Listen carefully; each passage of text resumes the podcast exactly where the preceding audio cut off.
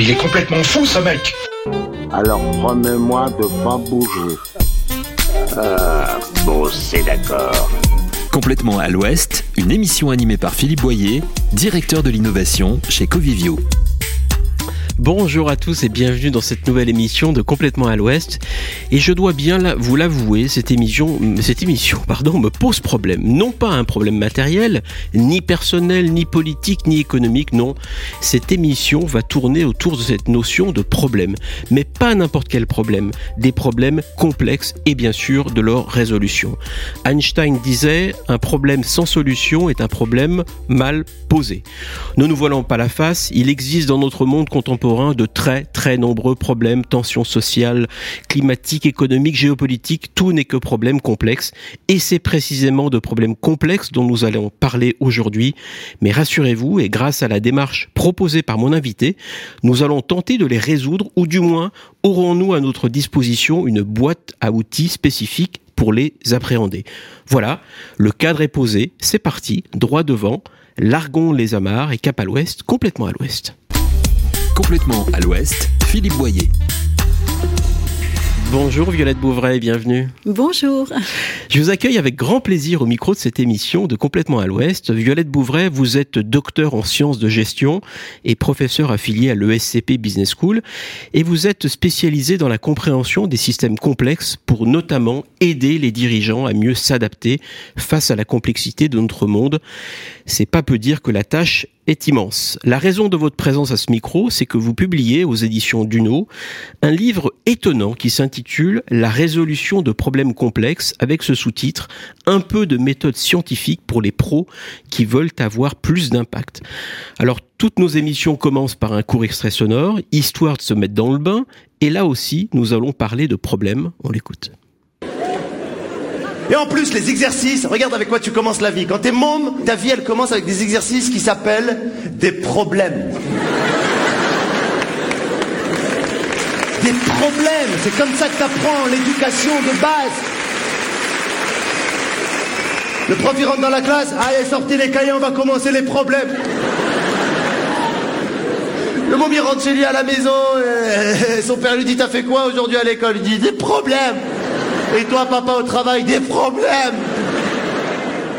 Et toi, mon fils, c'était quoi le problème? Alors là, c'est super. Hein, c'est une baignoire se remplissant à 4 litres d'eau toutes les 47 secondes. Toutes les 47 secondes. Si je commence à remplir ma baignoire à 19h12, sachant qu'il y a un trou dans ma baignoire, laissant échapper 7 litres d'eau toutes les 9 secondes. Si je fais une interruption de remplissage de ma baignoire à 20h16, que je reprends à 20h19, tout en sachant que pendant les 4 dernières minutes de remplissage, j'ai essayé de boucher le trou avec la moitié de mon doigt, à quelle heure aurais-je 29 litres d'eau dans ma baignoire? Ah ouais. Et toi, chérie, qu'est-ce que t'as répondu? J'ai dit, je prends la douche. Alors vous avez forcément reconnu ce sketch de Gad Elmaleh dans la peau de ce père de famille, un, brin désemparé pour ne pas dire totalement démoralisé face à tous ces problèmes. Et tout comme lui, moi je conclus que la douche c'est mieux. Alors commençons par le commencement avec d'abord ce rappel sur ce mot problème non masculin de son état. Alors si l'on en croit le dictionnaire Le Robert, la définition du mot problème est double. C'est d'abord une difficulté qu'il faut résoudre pour obtenir un résultat et c'est également une question à résoudre qui prête à discussion dans une science. Violette Bouvray, cette question pour commencer. Vous écrivez quelque part que le point de départ de ce livre, c'est l'indignation. Alors quel, est le lien entre problème, chez vous si possible complexe, et indignation? Ah, Le lien, c'est que sans indignation, il n'y a pas de problème. Et sans problème, il n'y a pas de progrès. Alors, euh, c'est pour ça que le sketch est, est très drôle en, en mettant une connotation très négative au mot problème, mais un problème, c'est pas forcément négatif. Alors, le problème commence à partir du moment où j'ai un état d'insatisfaction, où le statu quo ne me convient pas, où j'ai cette indignation. C'est là que quelque part, je vais développer une volonté acharnée à bouger ou à surmonter l'obstacle qui est sur ma route. Euh, une société sans indignation, c'est une société paralysée, figée, congelée. Donc il se, il se passe rien.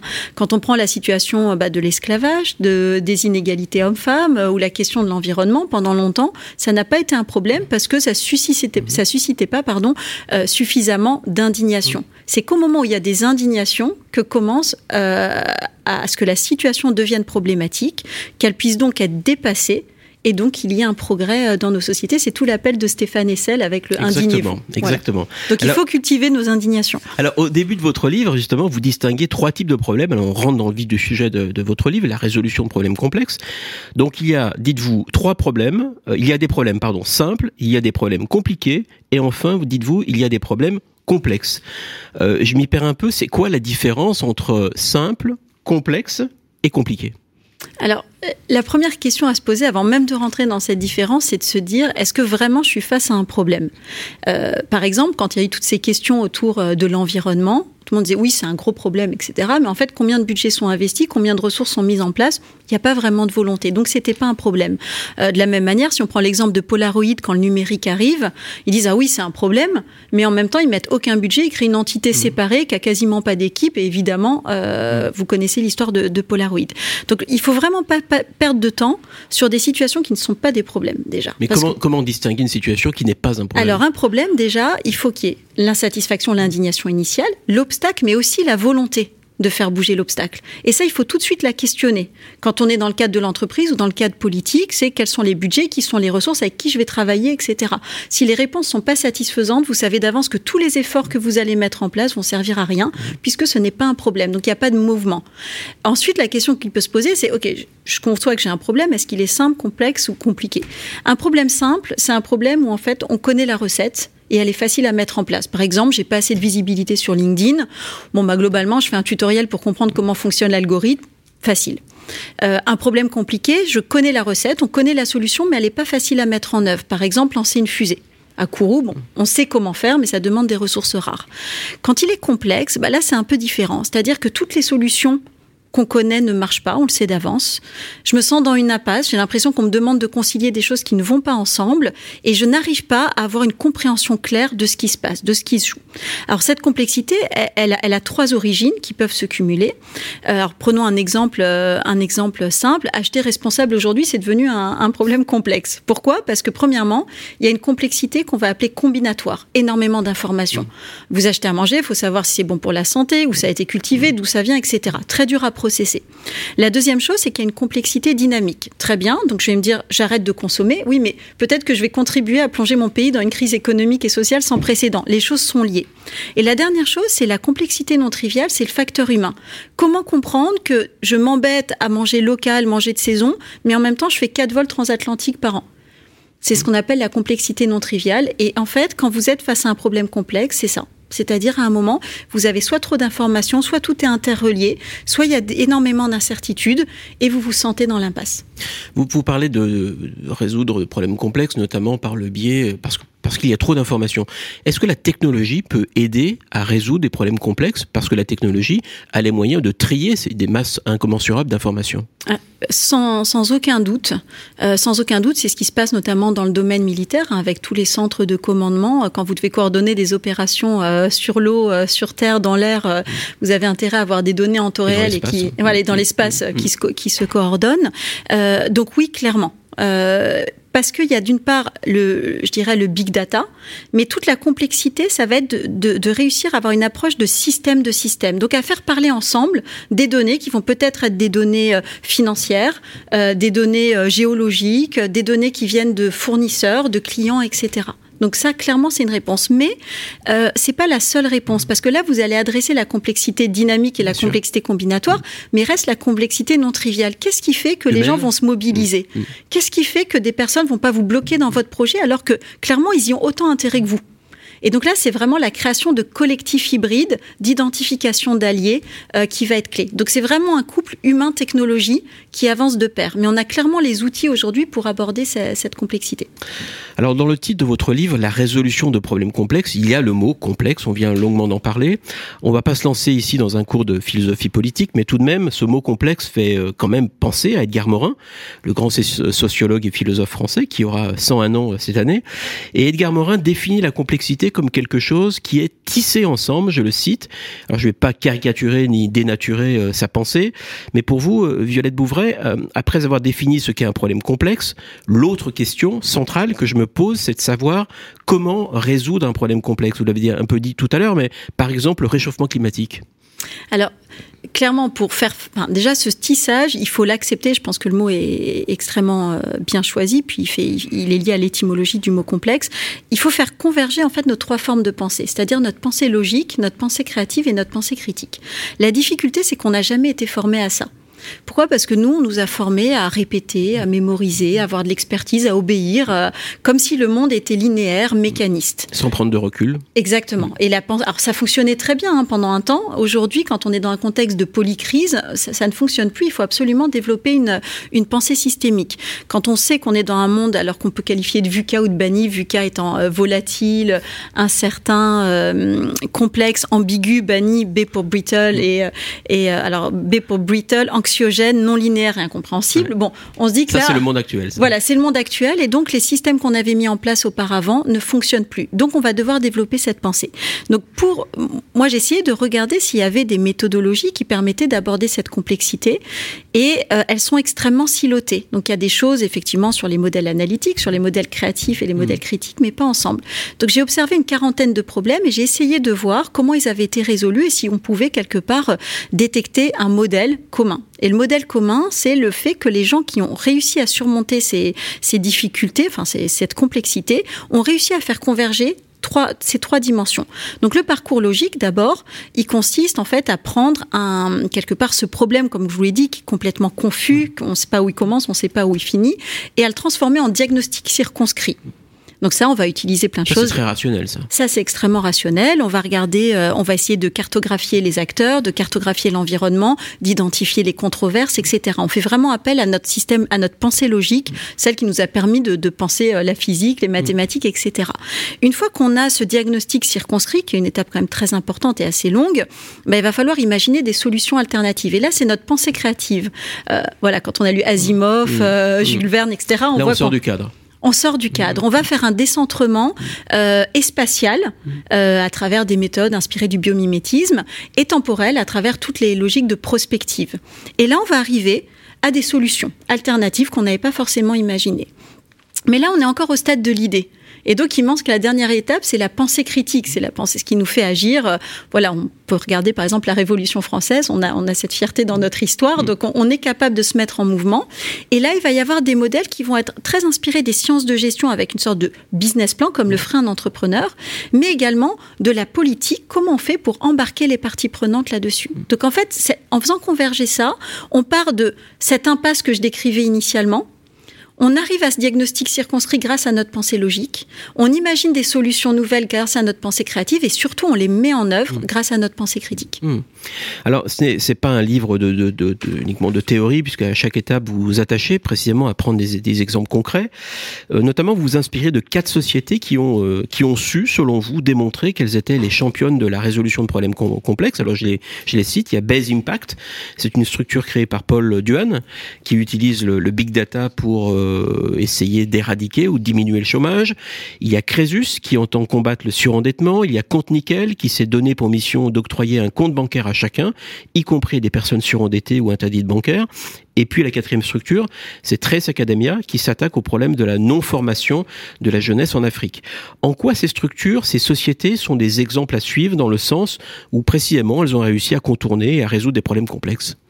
Alors, c'est vrai que donc l'exemple dans, dans, le livre, il y a beaucoup d'exemples et que des cas réels parce que bon, euh, l'idée c'était justement d'arriver à la mise en pratique et, pas que à la théorie. Alors, ces exemples, ils sont remarquables à plus d'un titre. Premièrement, déjà, ce sont des gens qui ont réussi. Alors, ils ont réussi en faisant converger leurs trois formes de pensée, puis ils ont eu des impacts. Donc, Base Impact, il y a environ 300 000 personnes en France qui ont retrouvé un emploi. Crésus, c'est 500 000 personnes qui sont sorties du surendettement. Euh, Trace Academia, c'est aujourd'hui en quelques mois 25 millions de jeunes qui ont accès à de la formation professionnelle euh, euh, gratuite. Compte Nickel, c'est plus de 3 millions d'utilisateurs en France. Donc, ils ont réussi à passer à l'échelle alors que rien les prédestinait. Paul, quand il lance Base Impact, il n'a aucun réseau, il a 25 ans. Euh, Jean-Louis Kiel, le fondateur de Crésus, a arrêté l'école à 14 ans.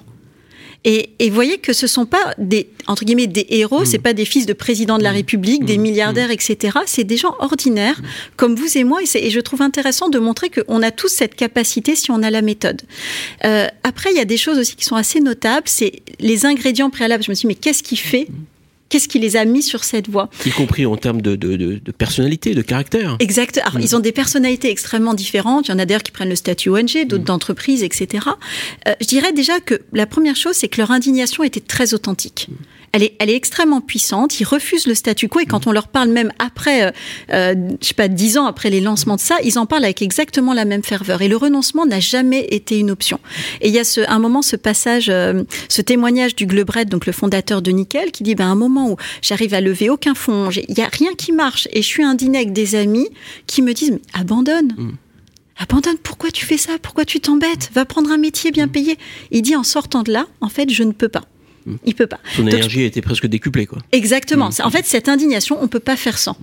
Euh, je pense que la deuxième chose, c'est qu'ils ont tous les quatre dit refuser l'idée qu'il y ait un système, l'idée qu'ils soient impuissants face à un système et que le changement vienne du haut et qu'ils puissent que, à la limite, le subir. Et ils n'ont jamais eu l'idée de faire des grandes choses, mais de faire quelque chose. Et ça, je pense que cette humilité et ce refus du système est très importante. Et je dirais le troisième point, c'est l'appui systématique sur le collectif. Dans leur témoignage, ils disent tous seuls. Alors, on porte le nom de ces initiatives, mais on n'a jamais été seul. On a eu des alliés, on a eu les équipes, on a eu nos proches, on a eu des encourageux, entre guillemets, des gens qui encouragent, qui ont été essentiels à ça.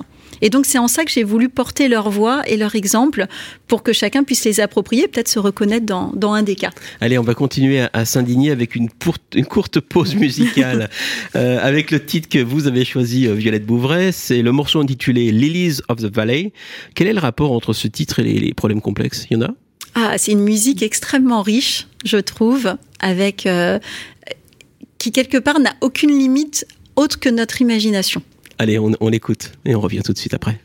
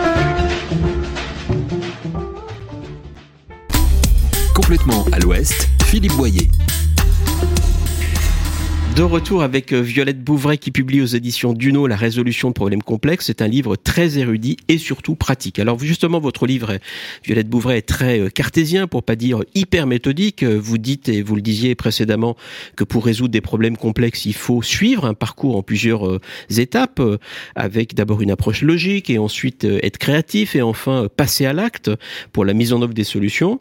Alors tout ça est parfait, mais la question que je me suis posée en vous lisant, c'est de savoir si l'intuition a quelque part sa place dans votre méthode. Ah, clairement. Je dirais qu'elle est partout. Et comme elle est partout, euh, cette méthode va essayer de l'entraver, c'est contre-intuitif, mais aussi de la stimuler. Euh, alors, c'est vrai que l'intuition, si, enfin, si on reprend les travaux de Kahneman et, et Tversky, qui expliquent qu'on raisonne toujours selon deux systèmes, un système 1 euh, qui, est, qui est très immédiat, intuitif, instinctif, émotionnel, et un système 2 qui est plus cartésien, qui prend davantage son temps. Quand on est face à la complexité, c'est peut-être un peu euh, contre-intuitif justement. C'est plutôt notre système 1 qui va s'activer parce que ben, on va vouloir aller vers le pré-pensé. Le, bah, le statu quo fonctionne très bien, ça on peut pas le résoudre. De toute façon, c'est impossible de, de, de concilier écologie et croissance, etc. Donc on va se mettre là-dedans. Ça veut dire qu'il faut se battre contre soi-même? Et en tout cas, il faut se battre contre ce qu'on prend comme acquis. Euh, et déconstruire tout ça. Et ça, c'est le système 1 donc, qui peut être très intuitif. Puis en plus, dans la complexité, euh, Edgar Morin le dit très bien, il va y avoir des dialogies, c'est-à-dire des vérités contradictoires qui vont à un moment être là et qu'il faut pas gommer. Ça aussi, c'est contre-intuitif. Nous, on a envie de notre cerveau, il rêve que d'une chose, c'est de simplifier et d'avoir des certitudes.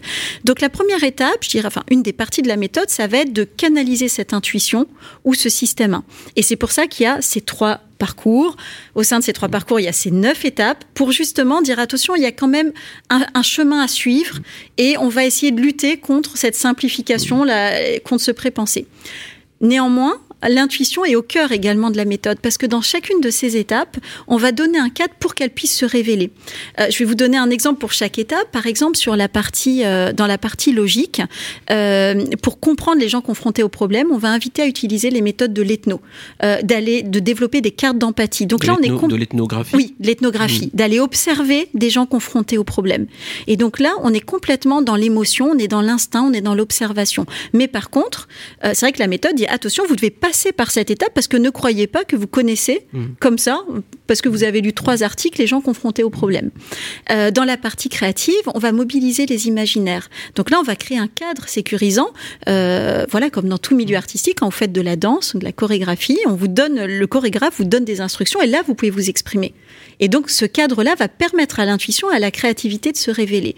Et dans la, dans la partie critique, de la, de la même manière, on a toute une partie très business plan, très cartésienne, mais on a exactement quelque part euh, le contrepoids sur la partie humaine en disant vous devez créer des victoires, vous devez créer un sentiment d'urgence, vous devez embarquer les gens. Et là, c'est complètement de l'émotion. Donc je dirais qu'elle est d'une part entravée sur le pré-pensé, volontairement, volontairement mmh. parce qu'attention au système 1 qui se déclenche en disant je sais, voilà, ou c'est comme ça et elle est complètement stimulée par les cadres dans lesquels il y a quand même une très grande liberté et un appel à la créativité en lien avec la musique que j'ai choisie d'ailleurs. On est au cœur de la, boîte à outils pour résoudre des problèmes complexes et vous évoquez un moment dans votre livre la notion de biais qui, euh, dites-vous, je vous cite, nous conduit à confondre simplification trompeuse, c'est ce que vous disiez un petit peu à l'instant, et analyse clairvoyante de notre environnement. Et vous ajoutez, se laisser berner par des simplifications excessives, c'est planter la graine de l'échec dans les solutions imaginées. Euh, concrètement, comment être sûr que la solution que l'on on voit pour euh, régler tel ou tel problème complexe n'est pas polluée par ces biais inconscients Alors, je dirais qu'on est sûr qu'elle sera polluée par ces biais parce que c'est comme ça qu'on fonctionne. L'idée, c'est plutôt de réduire ce bruit euh, au maximum. Donc pour ça, il y a trois, je dirais trois grands, trois grands éléments de la méthode qui vont nous y aider.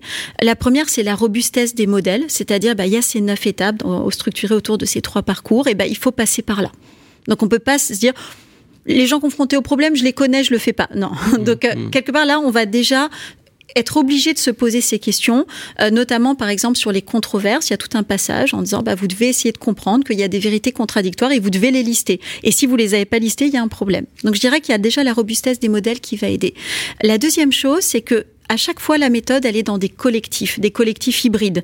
Euh, la recommandation, c'est de ne jamais travailler avec les mêmes que soi, mais de travailler avec des gens qui ont des fonctions différentes, qui sont peut-être... Des formations différentes. Des formations mmh. différentes, qui sont peut-être clients, fournisseurs, qui n'ont pas forcément le même âge, qui etc.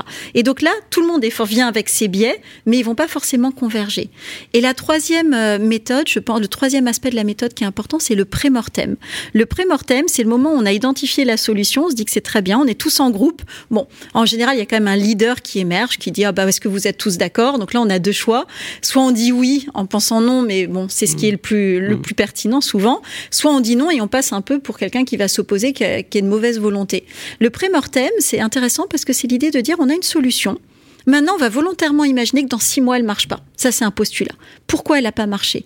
Et là, c'est très intéressant parce que les gens vont pouvoir exprimer, mmh. dans un cadre de sécurité psychologique, euh, leur avis, sans pour autant euh, torpiller, entre guillemets, la, solution ou les personnes qui l'ont inventée. C'est un peu la, phase de recul, de prise de recul qui est indispensable, dites-vous. Hein. c'est un peu la minute de raison, quelque part, qu'il faut absolument avoir avant de vraiment de lancer la solution euh, dans, dans, l'univers, si je puis dire. C'est essentiel. Et les pré-mortems devraient être généralisés euh, quasiment systématiquement, même pour des problèmes compliqués à la limite. Alors, en, vous lisant, je me suis également demandé comment adapter pour soi la méthode que vous décrivez dans votre livre. En, d'autres termes, est-ce que cette méthode que, que, vous décrivez, qui est la vôtre euh, dans euh, la résolution des problèmes complexes, votre ouvrage, est seulement faite pour des entreprises, des organisations rationnelles, ou finalement également, est-ce qu'on peut utiliser votre méthode pour résoudre des problèmes complexes qui nous affectent, qui nous touchent? Alors, je dirais que, enfin, sur l'idée de, de, dire qu'il y a le nous dans l'entreprise et le nous dans la vie personnelle, c'est une catégorie, une frontière qui est, qui est, assez arbitraire. Parce que quand on est, euh, quand on est en entreprise ou dans les organisations, ben on pense, on, a, on vient avec les problèmes qu'on rencontre, les problèmes familiaux, les problèmes personnels, et quand on rentre à la maison, c'est exactement la même chose. Donc, euh, déjà, tout ce qu'on, tous les problèmes complexes qu'on va réussir à affronter dans le cadre professionnel vont de toute manière nous former euh, à cette approche-là et on va quelque part exploiter ses compétences aussi dans le niveau, au niveau personnel. Donc ça, c'est la, la, première chose. La deuxième chose, c'est que dans tous les cas, y compris dans le niveau, au niveau personnel, cette convergence entre pensée logique, pensée créative et pensée critique est essentielle.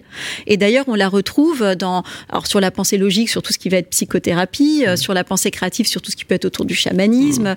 la pensée critique, le coachisme, le, coach, le coaching, pardon. Coachisme, bien Le coachisme. mais, ce qui est, mais ce qui est étonnant, c'est qu'en fait, il n'existe pas, comme il n'existait pas dans les, organisa les, organisations, de méthodes intégrées, mmh. holistiques. Mmh.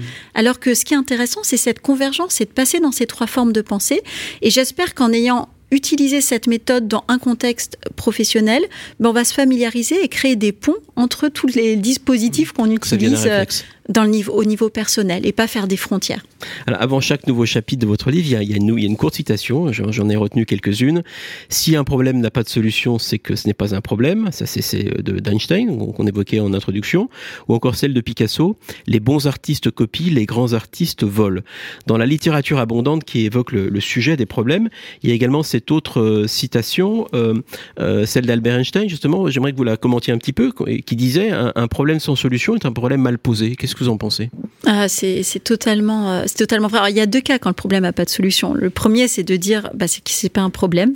Encore une fois, il n'y a pas cette volonté euh, d'en arriver à bout. Donc, vous pouvez mettre tout ce que vous voulez en place, on refusera toutes vos solutions, parce que en fait, la personne en face ne veut pas de solution. Mais c'est vrai que dans la majorité des cas, on ne passe pas de temps à comprendre le problème, alors que c'est 90% de la démarche dans le livre. Euh, si vous prenez un exemple, 90% du travail, c'est le parcours logique. Et, et c'est sans... pour, pour, comprendre le problème, pour le comprendre. décortiquer, l'analyser. Exactement, exactement. Si on veut vraiment, en... parce que par définition, c'est un problème qui est sur la table depuis longtemps, qu'on essaye toujours de cacher, de simplifier, mmh. et ça fonctionne pas. Mmh. Donc il va falloir le repenser autrement. La difficulté, c'est qu'on a l'impression de perdre du temps on a tout de suite, notre cerveau, il veut tout de suite aller dans la solution, dans l'action. Et au niveau individuel, c'est très dur à vivre parce que il faut dire, bah, je sais pas encore. Ça prend du temps, je sais pas encore. Et, euh, et au niveau de l'organisation, souvent on dit, bah, alors, quelle est la solution? Il y a tel problème, je voudrais bien une réponse pour dans un mois. Ben non. En fait, ça peut prendre six mois, ça peut prendre bien plus, bien plus de temps. Et donc, moi, j'essaie toujours d'expliquer à mes étudiants ou aux dirigeants que j'accompagne, prenez votre temps parce que c'est comme ça que vous, vous allez euh, en gagner. Et la manière de lutter contre ce, je dirais, ce biais, c'est ces cinq étapes du parcours logique qui sont honnêtement souvent fastidieuses. Hein. Des fois, ils sont pas très contents de passer à travers ça. Mais dire, vous n'avez pas le choix, sinon vous vous faites avoir par votre système, mmh, justement. Par biais, en quelque Exactement, sorte. par vos biais. Alors, il existe aussi un petit livre de qui s'appelle Philosophie du problème, qui a été écrit par Philippe Danino, qui était paru en 2021, c'est récent. Et l'un des enseignements de ce livre, c'est de rappeler que par nature, l'homme est un être interrogatif. Nous passons notre temps à nous poser des questions, à envisager des solutions, notamment bah, pour résoudre des problèmes, qu'ils soient simples ou complexes. Finalement, nous cherchons et nous doutons en permanence. Question peut-être un brin philosophique que je souhaitais vous poser. Est-ce que vous ne pensez pas que paradoxalement, le doute permet aussi de résoudre des problèmes? Euh... Oui, alors, oui, évidemment, et non évidemment. Oui, tout dépend à quel moment le doute est positionné. Euh, je dirais sur la première étape, euh, donc toute la partie logique, euh, il est essentiel. Il est essentiel, bah déjà premièrement parce que euh, le problème n'est du doute, hein, l'indignation, mmh. c'est déjà de se dire ça est-ce que c'est normal que ça fonctionne comme ça? Est-ce que c'est normal que euh, qu'il y ait autant d'inégalités sociales ou qu'il y ait ci ou qu'il y ait ça? Donc ça commence par un doute, clairement. Et pour accepter le parcours logique, bah, il faut accepter qu'on ne sait pas. Quand on dit bah, il faut cartographier les gens, si on dit bah, je sais, ça je l'ai déjà fait. Mmh, okay. Il faut connaître les causes, ça je sais déjà. Donc ça c'est essentiel. Par contre, à partir du moment où vous passez dans la partie créative et critique, le doute n'a plus sa place. Pourquoi? Parce que au moment de la créativité, il euh, n'y a pas de bien et de mal. Il n'y a pas de vérité on va juste imaginer des solutions. Donc si vous commencez neutre, à c'est neutre. c'est neutre, Mm. c'est c'est totalement neutre et on doit se libérer des carcans du c'est pertinent ou c'est pas pertinent. Donc là, il n'y a pas de moment de doute. Et dans la partie critique, on est dans l'action avec une solution qui par essence est imparfaite parce que vous imaginez bien que euh, que s'il y avait une solution parfaite au problème complexe, Mm. ce qui n'était pas si complexe que ça. Donc on est plus dans une logique de, de test and learn, euh, de, de lancer ça. Alors le pré-mortem est essentiel, hein, on en parlait avant Bien quand sûr. même pour euh, pour faire une dernière épreuve, mais vous savez d'avance que la solution que vous allez lancer devra être retravaillée. Et ça, c'est ce que disent très bien les quatre témoignages. Il y a toujours du retravail, et donc c'est pour ça que on ne résout pas en une fois un problème. On apporte une solution qui va évoluer. C'est plus un marathon qu'un sprint, Mm. euh, malheureusement. Il me revient cette, cette phrase de, de l'humoriste François Morel qui, qui euh, disait Tout le problème de ce monde est que les imbéciles et les fanatiques sont toujours très sûrs d'eux, alors que les gens plus intelligents sont pleins de doutes. Oui, c'est vrai, mais je, mais néanmoins, on a quand même besoin. euh, c'est ce qui différencie quelque part parfois certains chercheurs des entrepreneurs. C'est un peu la, phrase de Mark Twain. Ils ne savaient pas que, que c'était impossible, Ils donc ils l'ont fait. Mm. Donc il y a un moment où vraiment, même s'il y a le doute, il faut plus le laisser entrer. Là, on est dans l'action. Mm. C'est un peu comme euh, quand un avion, euh, quand un avion décolle. Il y a un moment où on atteint une telle vitesse que Faut y peu importe ce qui se passe, il peut y avoir un feu réacteur ou quoi que ce soit, on décolle Et on rectifie après. et on rectifie Mm. après. On Exactement. change de cap après. Ouais, exactement. Bien, nous sommes quasiment à la fin de cette émission et je voudrais juste vous entendre pour terminer sur cette notion de mystère. Le, mystère n'est pas un problème, car euh, là où le problème euh, est devant moi et me barre la route, le mystère, lui, euh, par essence, me dépasse et m'absorbe tout entier sans que j'en puisse vraiment m'en détourner. Question très directe, votre méthode permet-elle de résoudre des mystères? Alors non, parce que par essence, le Ah bon mystère, euh, non, sans surprise, non, le, le mystère euh, n'a pas vocation à être résolu. Par contre, c'est vrai que le mystère a cette singularité qu'on connaît. On en connaît une partie, on n'en connaît pas une autre partie qui nous échappera en permanence. Par contre, je pense qu'elle permet de s'approcher du mystère de deux manières. La première, c'est qu'elle dévoile un peu une partie du mystère, puisque cette complexité, ben, on comprend mieux un Bien peu les choses. Donc ça, c'est ça, c'est évident. Mais elle dévoile aussi qui on est. Parce que résoudre un problème complexe, c'est un vrai acte de courage. Parce que par définition, vous allez vous indigner là où les autres, souvent, s'indignent pas vraiment. Vous allez devoir convaincre. Euh, vous allez faire face à des difficultés. Et là, quelque part, on se dit, bah, si je suis capable d'affronter ça, si Sortir de soi de sortir de moi, d'aller faire ça qui quelque part me dépasse, parce qu'on parle d'indignation encore une et fois, me dérange et voilà, Mm, me mm. dérange, et ben je vais être capable aussi de regarder le mystère et de l'accepter, et d'accepter aussi qu'avec ma contribution, je serai une maille d'une toile d'araignée beaucoup plus grande. Et c'est pas grave, c'est pas moi qui je suis pas le super héros que j'imaginais. Je suis juste un acteur qui réussit à être en mobilité et en mouvement face à quelque chose qui me dépasse et qui quelque part a une dimension parfois un peu tragique. Il faut pas, il faut pas se le men- se mentir.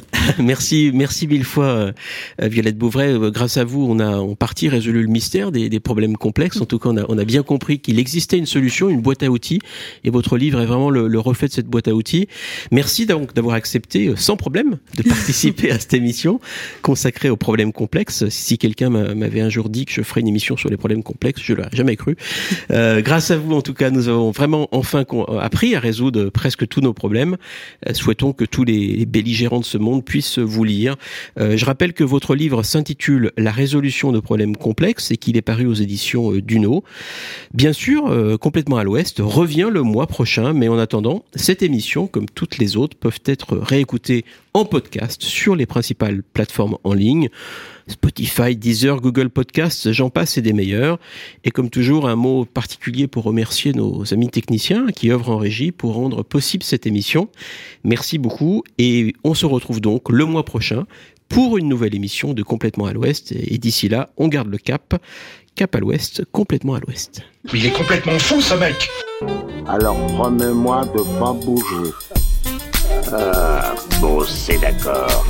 Complètement à l'Ouest, présenté par Philippe Boyer, directeur de l'innovation chez Covivio. Une émission à réécouter et à télécharger gratuitement sur le site radio.imo.